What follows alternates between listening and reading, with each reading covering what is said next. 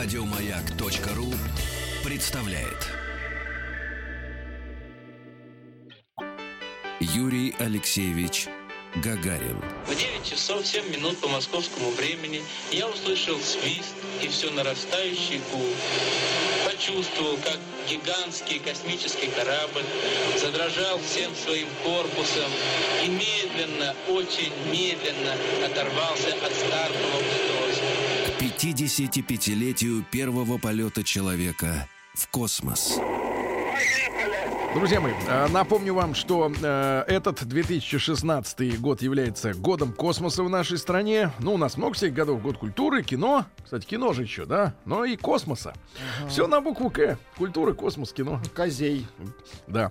Так вот, и, и, друзья мои, э, мы в этом году в, нашей, в нашем коллективе, да, и с нашими слушателями ярко отметили э, 55-ю годовщину э, первого старта человека к звездам, да, э, 12 апреля. Но наши встречи на маяке еженедельно, они продолжаются, потому что как и космос бесконечен, так и те вопросы, которые можно а, обсудить в эфире, они тоже не имеют границ э, обозримых. И сегодня я рад приветствовать э, в нашей студии Константина Сергеевича Елкина. Константин Сергеевич, доброе утро. Доброе утро. Э, кандидат технических наук, заместитель начальника отделения Центрального научно-исследовательского института машиностроения, э, который ведет работу по автоматическим научным космическим комплексам. Ну, то есть это машины, это роботы, да, это вычислительные центры, э, всякие объективы, которые бороздят просторы э, галактики и э, от- отправляют на Землю шифровки.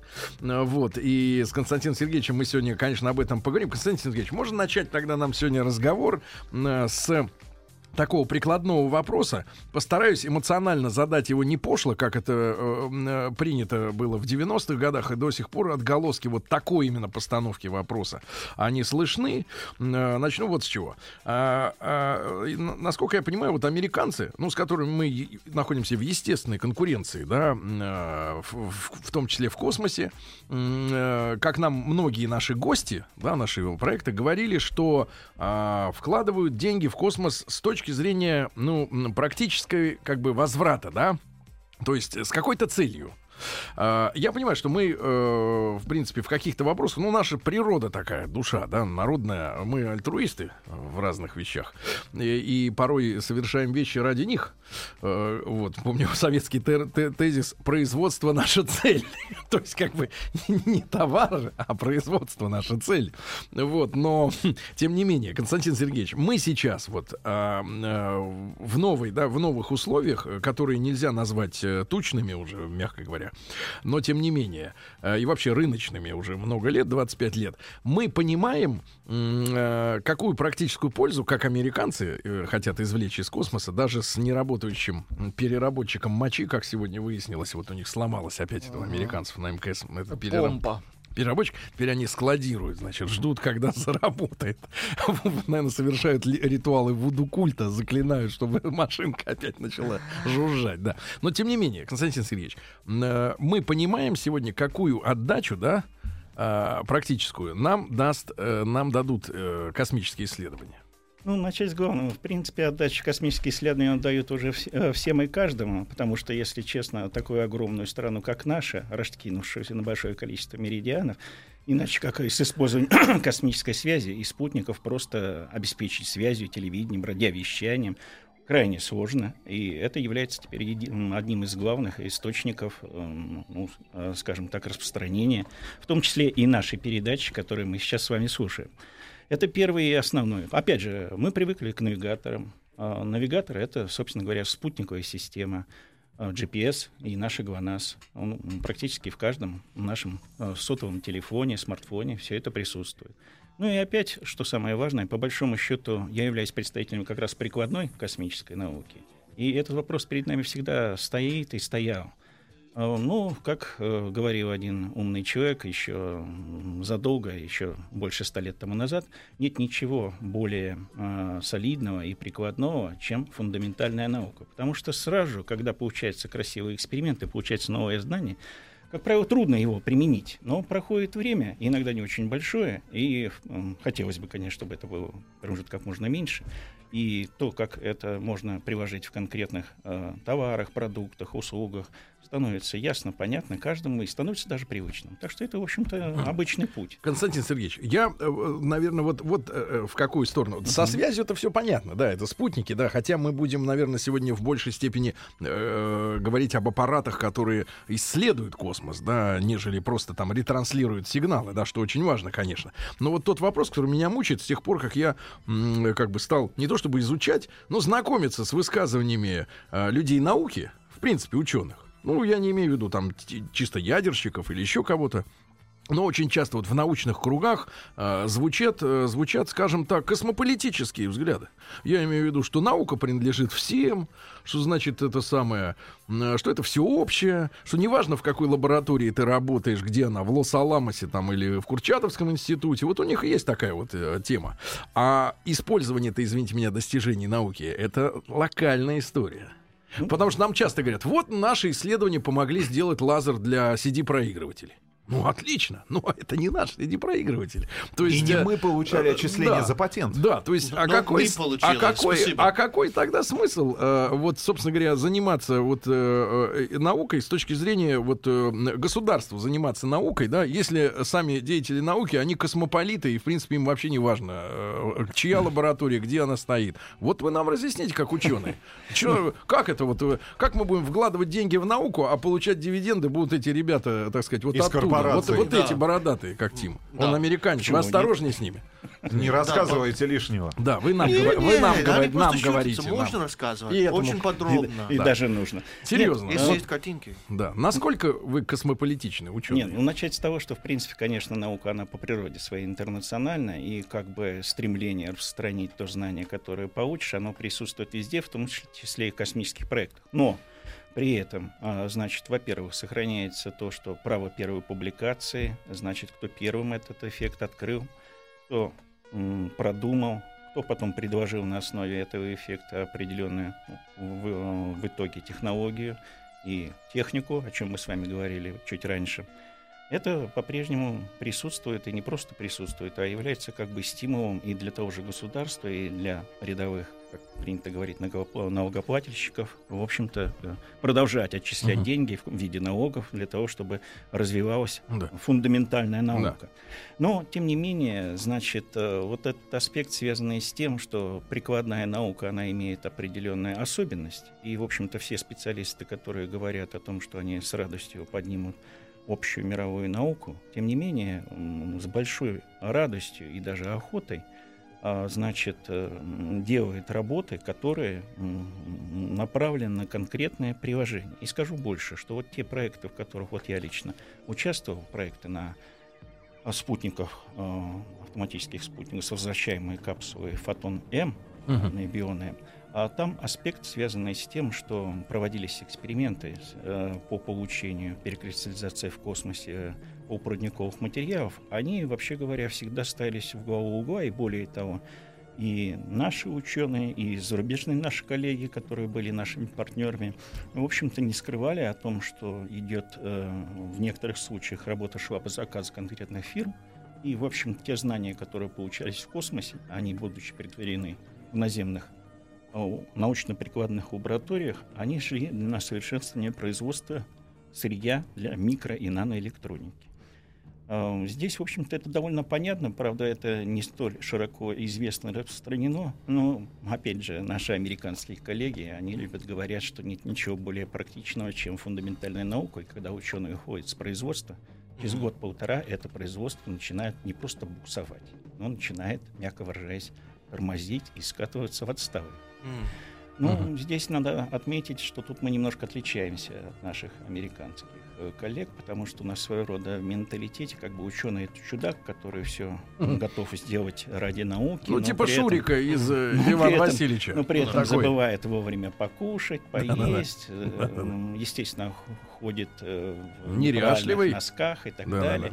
На самом деле это далеко не так, и в принципе каждый, кто вам говорил о том, что ему важна чистая наука, и он работает исключительно для того, чтобы она продвигалась, ну, немножечко наукой. Ага. Потому что, м, конечно, наука это большое все, это наше все. Но, а опять же, если твоя разработка пошла дальше, превратилась в технологию, это, в общем-то, ну, своего рода счастье.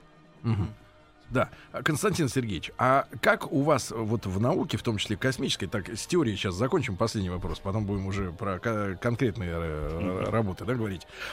Как обстоят дела с авторскими правами на вот эти открытия? Потому что мы, честно говоря, задолбались, значит, вот на радио сталкиваться уже много лет с авторскими правами на музыку, потом книги, правильно, э, Мгм. там картины, все это, все понятно. Авторское право, которое было изобретено, грубо говоря, в Англии, да, там много веков назад. Вот. А в науке э, вот э, открыт кем-то некий эффект, например. Первая публикация. Вот. Первая а пользоваться публикация. этим э, открытием могут все? Ну, в общем, да. Это именно цель Очень- научного знания. это очень Научного неправильно, ну знания.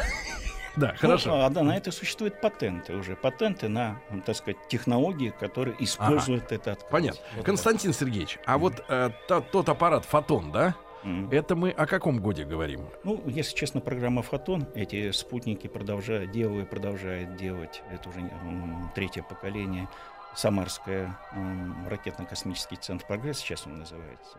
Они, в общем-то, довольно серьезная и большая программа. В общем-то, там уже летало ам, 14 машин предыдущей серии. Мгм. Значит, э, в 2014 году слетал Фотон М номер 4, совершенно моделизированный, глубоко моделизированный аппарат новой серии. В этом отношении нам есть чем гордиться, потому что есть довольно большое количество востребованных экспериментов, и долгое время а, с нами вместе сотрудничало Европейское космическое агентство. Они прямо подчеркивали именно тот самый прикладной характер а, исследований, который был, и более того, в принципе, на целый ряд э, экспериментов и до сих пор имеет подписантов из промышленности по проведению Мгм. довольно сложных э, экспериментов по физике жидкости. Константин Сергеевич, а как разделяются эксперименты в космосе, да, те, которые должны проводить обязательно люди Мгм. на станции, например? Ну, слава богу, в нашем сегменте все работает нормально. в том числе А у них не работает. Да. И, и пусть они попробуют поработать без него. Ну, туалетом нашим Да, да, да. не ведь. Да, да, да. Кстати, надо с них брать, брать, за это Брать деньги. доллары по курсу. Доллары, По курсу вот да, 70 по курсу долларов за лит- один рубль. Превратить Нет, отсек заря в этот, в обменник. Литр Да, 200 да. долларов. Нет, серьезно. Нет, там А, нормальная обстановка Нет, стоит, Сергеевич, касается... я о другом. А как разделяются вот эксперименты, которые, в которых нужно, э, не требуется участие человека, и э, может сделать машина, да, автомат? Ну, начнем с самого главного. На самом деле, вот те эксперименты, которые ставятся на станции, они просто подразумевают участие оператора с точки зрения более гибкой программы. Большинство вот экспериментов, которые реализуются в космосе, все-таки они проводятся максимально в автоматическом режиме. Оператор здесь важен для того, чтобы по возможности, значит, э, внести, если на Земле непонятно, как пойдет эксперимент, определенные изменения в программу, значит, продлить эту программу, потому что станция, она летает, скажем так, почти всегда, а автоматы в силу своего э, с- характера, они имеют ограниченный э, срок активного существования, особенно автоматы от класса «Фотон», у которых срок активного существования, ну так определялось в программе, не превышал, ну, в нашем случае, месяц. Это, Месяц. И после этого Это- возвращалась вся аппаратура и результаты экспериментов на Землю. Ну, это обусловливалось многими. То есть э, заранее готовилась программа. У нее было ясно, какие эксперименты имеют длительность, и, в принципе, закладывается все это с самого начала. Вообще, отличие космических экспериментов от э, тех, которые идут в наземных лабораториях, то, что, конечно, космос труднодоступен. И доставка аппаратуры в космос и, и возвращение ее стоит Мгм. довольно большие деньги. Константин Поэтому- Сергеевич, а вот самый важный вопрос.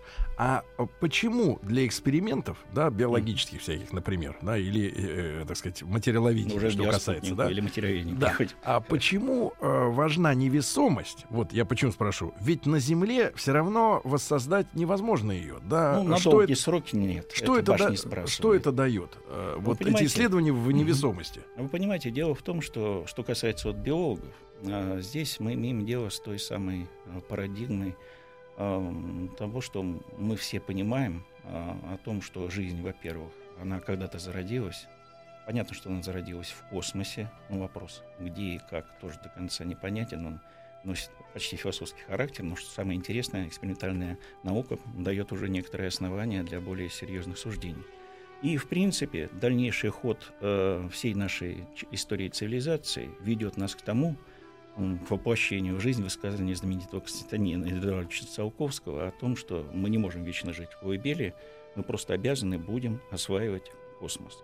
Поэтому понимать, как живые существа, представители нашей биосферы, а, ну и сами люди, которые совершают, по сути дела, подвиг, находясь в космосе, мучая себя, они, в общем-то, как раз работают в обеспечении будущих поколений чтобы у нашего вида, у нашей цивилизации, даже больше того, у всей земной биосферы появился шанс, uh-huh. когда со временем, пусть даже не слишком близким, мы не привыкли, конечно, думать дольше, чем определенное время, ага. но как бы очень хотелось обеспечить тогда такой вопрос. нашим потомкам шанс на выживание тогда, в неблагоприятном Константин мире, Сергеевич, тогда в том такой, числе в невесомости. Тогда такой вопрос. Полета. Так вот эти би- биоисследования э, в невесомости показывают, что мы как вид переселившись, грубо говоря, в другие гравитационные условия, да, где меньше или больше силы притяжения, да, ну, сильно больше мы не выдержим. Uh-huh. А поменьше интересно. В принципе, может прыгать сразу, Бубка бы еще рекорд сделал.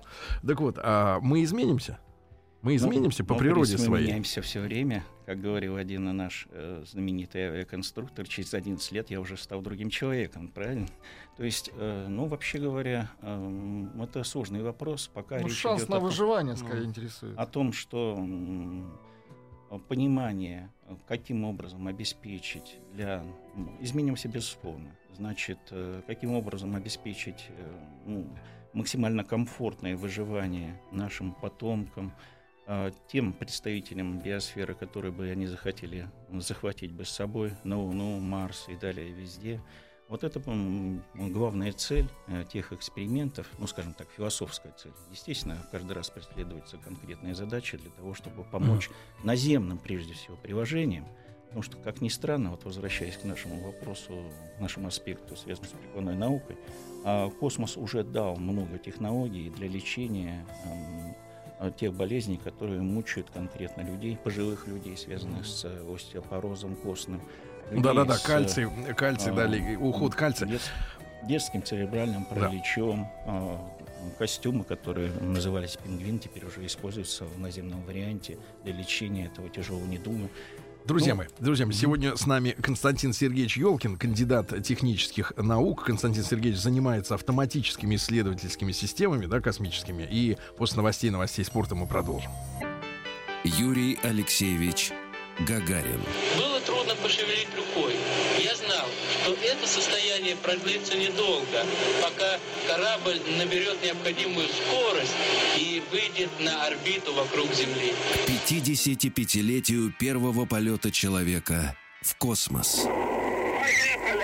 Друзья мои, э, с Константином Сергеевичем Ёлкиным, кандидатом технических наук и заместителем начальника отделения Центрального научно-исследовательского института машиностроения, отделение это ведет работу по автоматическим научным космическим комплексам, мы в рамках нашего совместного с Роскосмосом проекта «Поехали» э, говорим сегодня об автоматических системах. И, Константин Сергеевич, вы мужчина элегантный, с юмором. Вот а объясните нам, пожалуйста, а что, э, что вот как-то вот с марсианскими всякими программами программами. Ну, не, ну, это же не наши, да, но тем не менее, что у них там не заладилось, потому что прилетают, можно сказать, один за другим, и потом идет информация о том, что инопланетяне глушат передающую антенну. Так, Мы так, не, так, так, не, так, не, не можем. Чувствую, чувствую, в доме у Сергея работает дециметровый канал. И не один. У вас фольга еще не кончилась?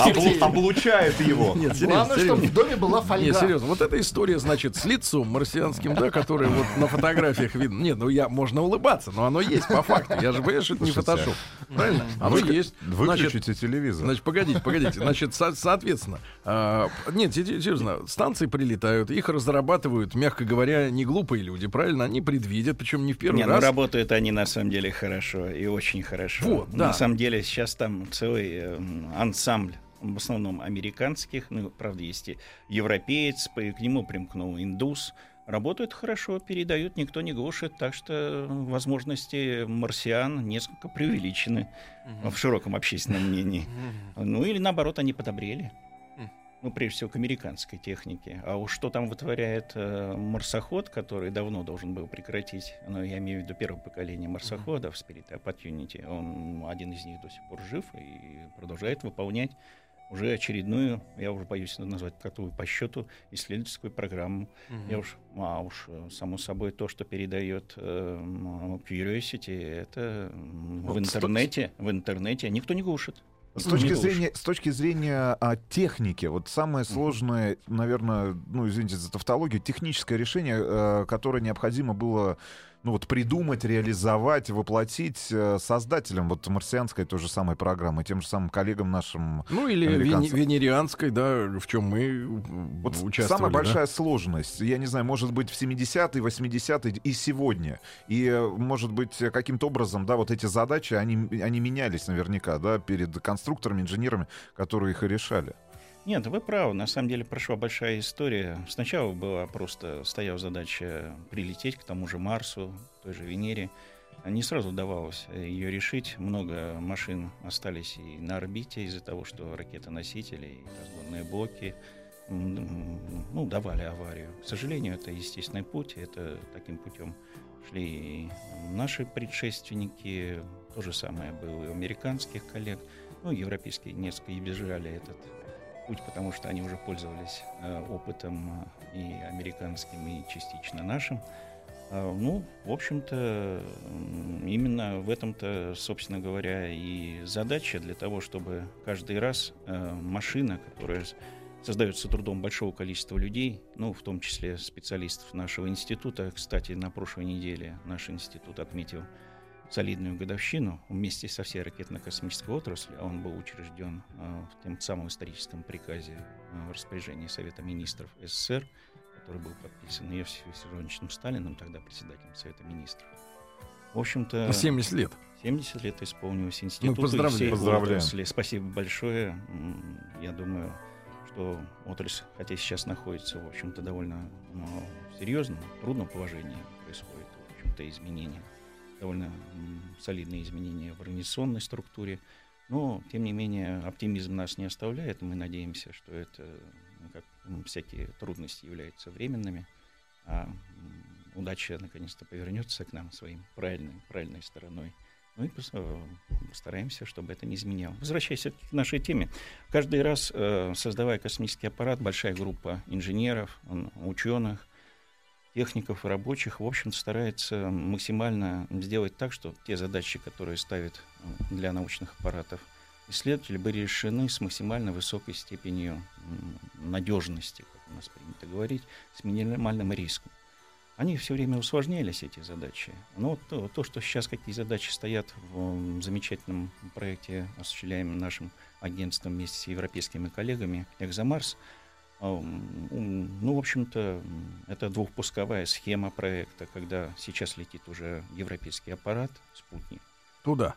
Да, а, к Марсу. Уже преодолев довольно большую часть пути на сайте соответствующем мы можем а, увидеть, а, где находится космический аппарат. И предварительное включение аппаратуры, которые были, показали, что и научная аппаратура работает хорошо, и служебный борт а, работает нормально. И опять же, надо подчеркнуть, что в исследованиях Марса, в общем-то, существует хорошая кооперация и с нашими американскими коллегами, потому что в этом проекте американские коллеги фактически оказывают услуги всем участникам проекта, в том числе и нашей стороне, обеспечивая, ну, в общем-то, поддержку, которая потребуется, ну, если что-то пойдет не так, uh-huh. допустим, а, возле Марса, uh-huh. американские станции дальней связи, и американские спутниковые возможности для следующего этапа, возможно. А, в общем, предполагается использовать и на этот счет вот у меня лично нет никаких угу. сомнений, что наши коллеги придут на помощь. Константин Сергеевич. Что своего рода братство, невзирая на санкции. Да, Константин Сергеевич, ну вот смотрите, вы сказали экзомарс, да? Э, двухступенчатый. Первый это спутник вокруг. Двухстадийный. Да. А, а потом будет посадочно-десантный модуль с посадочным аппаратом, на котором стоит европейский марсоход но при этом научная аппаратура э, и российская, она присутствует, европейская, на всех этих сложных элементах этой, этого большого проекта. И, в общем-то, чем мы отличаемся, вот на наш европейский марсоход, который будет, чем отличается от э, той бригады марсопланетоходов, марсоходов, которые сейчас работают? Он просто заточен на поиски э, следов э, инопланетной отношении к Земле жизни. То есть главная задача, которая стоит перед ним, это с помощью бурильного инструмента провести сложнейшие химические эксперименты, причем многократно, которые показали бы, какие конкретно органические соединения есть уже, получается, в глубинных слоях марсианской почвы. Это на какую же глубину будет долбиться? А, ну, не менее двух метров. Два Два метра. метра, После два этого, метра. а, я так понимаю, Достается материал. колонка, достается колонка, Так. потом переносится в соответствующую аппаратуру, целая химическая лаборатория. Там происходит тонкий химический анализ с использованием всех ныне а существующих как эта методов. лаборатория понимает, э, условно говоря, какие реактивы использовать, какие... Она умнее вас. Да нет, начать с того, Несмотря что... на то, что железная. э, Да нет, там используются те методы, которые, в общем, традиционно применяются и в наземных лабораториях. Только это все, во-первых, э, в тонком, а в бортовом исполнении все миниатюрно. Тем не менее, все на Земле отработано. То есть при нагреве начинает выделяться, газифицироваться, потом э, масс, э, лазерная э, масс-спектрометрическая аппаратура, исследуется не только химический состав, но исследуется и изотопный состав. То есть тут тот самый тонкий химический анализ, который реализуется у нас на Земле в больших помещениях с помощью большеразмерной аппаратуры, там помещен э, в очень небольшой, ну, небольшой сундучок Мгм. аппаратуры, которая работает довольно в жестких условиях, марсианских условиях. А чем они жесткие, вот по сравнению с Землей? Начать с того, что марсианская атмосфера, она крайне разрежена, то есть там на поверхности, в общем-то, примерно так же, как у нас, на высоте 30 километров. То есть 30? Эвер- Эверест далеко внизу. А, Плюс, э, в общем-то, жесткое излучение, с учетом того, что атмосферы по нашим меркам Нет. практически нет, все жесткое излучение оказывается практически на поверхности. Этот фактор тоже присутствует. Ну, хотя атмосферы нет, но пыль там есть, она, тем не менее, переносится. Добавок ко всему, в силу ее особенностей, она достаточно обладает более А- а- острыми краями, чем наша пыль. Позвольте, школь- позвольте вопрос школьника-недоучки. А как это так вот? Атмосферы нет, а пыль есть. Ну, во-первых, пыль мелкая, пыль она разная. Так а в чем она А атмосфера летает, если не в чем? Ну, практически нет. А, практически. Хорошо. Константин Сергеевич, а э, хорошо, тогда вот э, представляю ваше научное, так сказать, заседание, и вам, значит, ставят, соответственно, вернее, вы думаете, вот за- сделайте эту машину, она и, и летит. Когда, кстати, полетит вот эта штука? А? Второй полет, а, ну, первый полет состоялся в марте этого года, запуск, запуск Да. с космодрома Байконур. А второй запуск, который тоже произойдет с Байконура, должен состояться в 2020 году. Только в мае месяце. 20-м? Да. Только, ну, смотри, пропускаем значит, полетит, полетит, значит, соответственно, бурильщик, а, соответственно, два варианта. марсоход Да, полетит. э, и э, и платформа, которая будет играть роль стационара, довольно большая. м, ну, за нее отвечаем вообще Да-да. мы, за безопасную Такая посадку, наша база, сторона. база для И марсохода. будет Ну, работать станция, ага. как викинг американский. Мы, будем, на- мы надеемся, что Да. работать достаточно Константин долго. Сергеевич, так вот главный 10 лет. вопрос. Значит, можно получить два э, вида результатов. Первое. Никаких био, так сказать, э, следов иной жизни нет. И второй вариант. Следы, соответственно, есть. Как будет принято тогда решение по поводу освоения или не освоения Марса? Повлияет ли вот сам факт? 1-0, да? Как, как в компьютерах. отправлять на Марс вежливых космонавтов То есть, или нет? э, что нам лучше для земной цивилизации? Чтобы там никого не было, чисто было, или чтобы какие-то следы были? Нет, с точки зрения вообще наших, э, так сказать, ценностей, как принято говорить, Да. лучше бы, конечно, найти, потому что это эпохальное открытие, которое пока Вообще что мы не всё. единственное, не единственное в в этой вселенной, не сироты, так сказать, это первое. Но как сейчас, так и особенно если останется по-прежнему, может быть, будут найдены какие-то органические ну, предшественники, скажем так, вещества а, тех э, белковых соединений, э, ну, как принято говорить, э, значит, э, ну, своего рода запасные части для эм, нуклеотидов и прочее, э, это не изменит той политики, которая предъявляется к Марсу. М, Есть такое, в общем-то, международное объединение, как КАСПАР. Вот оно продиктовало, наверняка, все страны, занимающиеся космическими исследованиями, являются членами этого э, солидного органа. И он сформулировал правило о том, что Марс, на котором возможна жизнь, он требует к себе абсолютно бережного отношения. То есть каждый э, элемент космического аппарата, который может оказаться на поверхности, он обрабатывается тщательнейшим образом так, чтобы не осталось ну, почти ни одной споры, чтобы не занести земную жизнь и не испортить, не испортить возможную марсианскую жизнь. А может, наоборот, это не хомячков изменится. выпустить? Это не изменится. Но Мгм. тут вы правы, так сказать, э, это, э, хомячков можно. Ну, Они они такие. Во-первых, сгорят. они сдохнут э, по- одной простой причине. А если не сдохнут, то вернутся. нет. А вот Уже э, большими а хомячками а вот а вот тараканы, бактерии, бактерии, да. э, могут в и- свое время тот же, ну, скажем так, конечно, не Каспар, а отдельные исследователи уже упрекали нашу сторону о том, что вот первые наши марсианские аппараты Не были напомню, протерты спиртом? а, недостаточно хорошо, по их мнению, были обработаны. Хотя предпринимались все меры для того, чтобы их, э, в общем-то, стерилизовать, доступные тогда. Откуда они могут знать, как у нас в закрытой секретной военной лаборатории протирали спирт? Да все равно, что вот эта бодяга сейчас про мельдоний началась. Что, мол, типа, они там все, понимаешь ли, употребляют мельдоний. Да вы, что они там это самое себе позволяют, сволота Нет, это, международная. это по-честному было раскрыто. Еще, и- Все еще и эти- в этом Каспаре еще скажут, не пустим ваши спутники, они Нет, типа с допингом. Нет, нет, это все Это вообще никуда не годится. Сволочи, мерзавцы. Юрий Алексеевич Гагарин. Земля сообщила, прошло 70 секунд после старта. Я ответил, понял вас, все хорошо. А сам подумал, неужели еще только 70 секунд прошло? К 55-летию первого полета человека в космос. Друзья мои, с Константином Сергеевичем Елкиным, кандидатом технических наук и заместителем начальника отделения Центрального научно-исследовательского института машиностроения, который мы поздравляем с 70-летием всех сотрудников, да, ну и желаем, чтобы реформы, которые там идут, у нас всегда идут реформы, вот, завершились наиболее правильно с точки зрения продуктивности, да, работы НИИ. Вот, а э, Константин Сергеевич занимается как раз э, автоматическими научными космическими комплексами. И, э, Константин Сергеевич, значит, мы тут, э, пока шла короткая реклама наших коллег, э, обмолвились э, словом о том, что жизнь, в принципе, в других мирах, вот, может иметь иные формы, чем наша. А Тут не, не- не грех будет вспомнить и, так сказать, нелюбимые Рустамом дециметровые каналы, где проповедуется история о том, что жизнь может вообще протекать в другом немножко измерении, недоступном нам с вами, да? И вы вот говорите, что жизнь может быть плазменной, да, например. Ну, прежде я читал о том, что она может быть на кремниевой основе. Вот. А, ну, то есть непонятно, как она вообще функционирует. И- но- Поэтому в гостях у нас на прошлой неделе группа «Плазма» была. нет, я, я, я такой вопрос, такой вопрос задам, Константин Сергеевич. Не Другая Не- жизнь. неоднократно. Про плазму Просто не хочу у ученых, которые, конечно, нас считают тут этими самыми, а, но видят, что люди э, такие немножко оторвались от кота домашнего э, в плане научных знаний.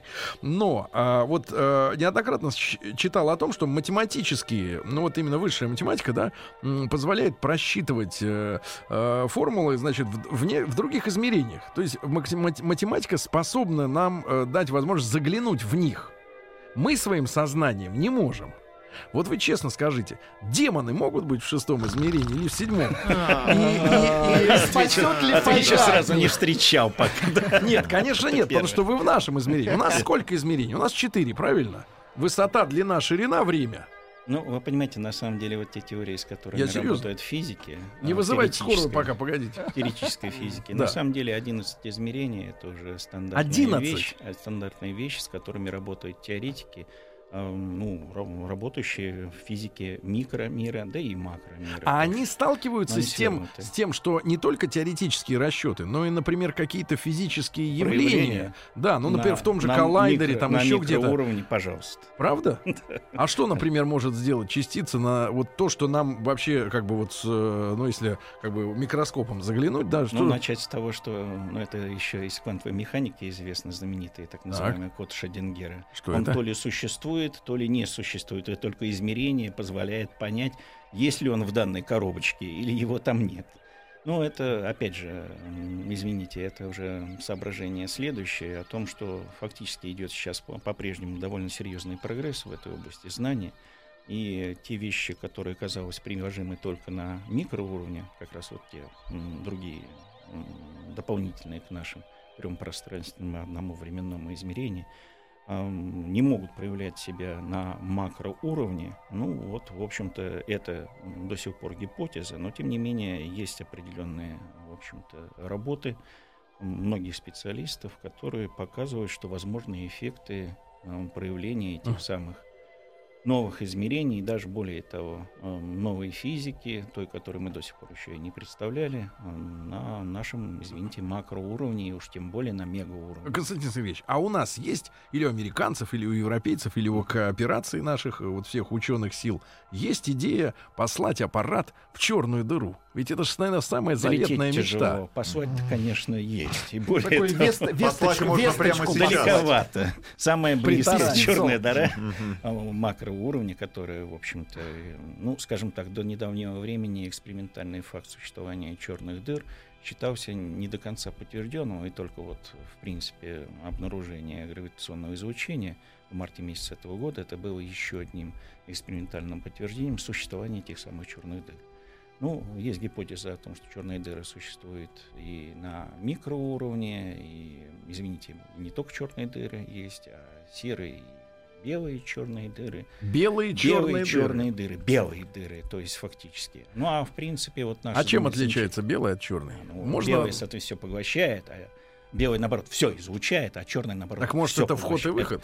Вот об этом-то и речь. Ничего То есть, на самом деле, самый, извините, с богатым выражением фантаст Мгм. с трудом додумается до того, что сейчас обсуждается Константин в Сергеевич, теоретических статьях Константин по всему Сергеевич, миру. а вот вы нам скажите, как все-таки, как упрощенным млекопитающим, А, вы скажите нам, а что с человеком? С человеком в этой Что было бы с человеком, который попал бы в черную дыру? Хотелось бы его расспросить, но прежде всего время для него замедлилось, и он бы, мягко выражаясь, во-первых, он бы не дожил. В процессе Полёта. падения в эту дыру, так сказать, э, все атомы, мягко выражаясь, его были распылены. То есть он бы утратил свою сущность. А ну а дальше что? Можно только предполагать. Вот сейчас как раз э, наш замечательный проект «Радиоастрон», международный проект, но э, реализующийся на основе нашего автоматического космического аппарата «Спектр-Р», который очень успешно летает в июле месяце, будет уже пять лет, Мгм. ну и дай бог ему здоровья. А, Значит, вот он как раз э, пытается рассмотреть то, что творится на границе этих черных дыр, правда, как правило... С материей? Да, да, да, да. Удаленных на довольно большие, как э, говорят астрофизики, мегарасстояния. И, э, в принципе, вот тот объект, который исследуется, на его изюмке состоит в том, что используется не только космический радиотелескоп «Спектр», но и наземные радиотелескопы. Они работают дружно, синхронно, смотря на... од- В ну, 3D, один и тот грубо же говоря, объект. да? Именно так. Но Ну, этих снимков не найти в интернете. А вы понимаете, вот беда-то в радиодиапазоне в том, ну как можно радиоволну, извините, снять в, в оптике? Нельзя. Нельзя. Но графики и те расчеты, кстати, они очень сложные, поэтому обработка задерживается. Они ложатся в те довольно интересные статьи, которые публикуются по нарастающим итогам. Вот они рассмотрели как раз одну из черных дыр, которая может быть той самой знаменитой кротой. Рассмотрели? Нарой рассмотрели. Слушайте, кооперация. Константин Сергеевич, у меня есть предложение. Давайте вы к нам Давайте мы- давайте мы на следующий- подробно. Давайте на следующей Давайте неделе... так, я приведу моих коллег, которые Давайте всех приводите. специалистами, Которые видели, поговорите Я одно понял, про что черную для дыру. мега расстояний нужен мега-чел, который туда доберется и который сможет Не рассыпется силой воли, да, силой воли сдержать Есть свои атомы. академик Кардашов Николай Семенович. Вот его видите скорее. Константин Сергеевич Елкин, кандидат технических наук, замечательный мужчина. Спасибо вам огромное. Еще раз ваш институт с э, 70-летием поздравляю. Спасибо большое. Спасибо огромное. Э, До, до встречи. Спасибо. Еще больше подкастов на радиомаяк.ру.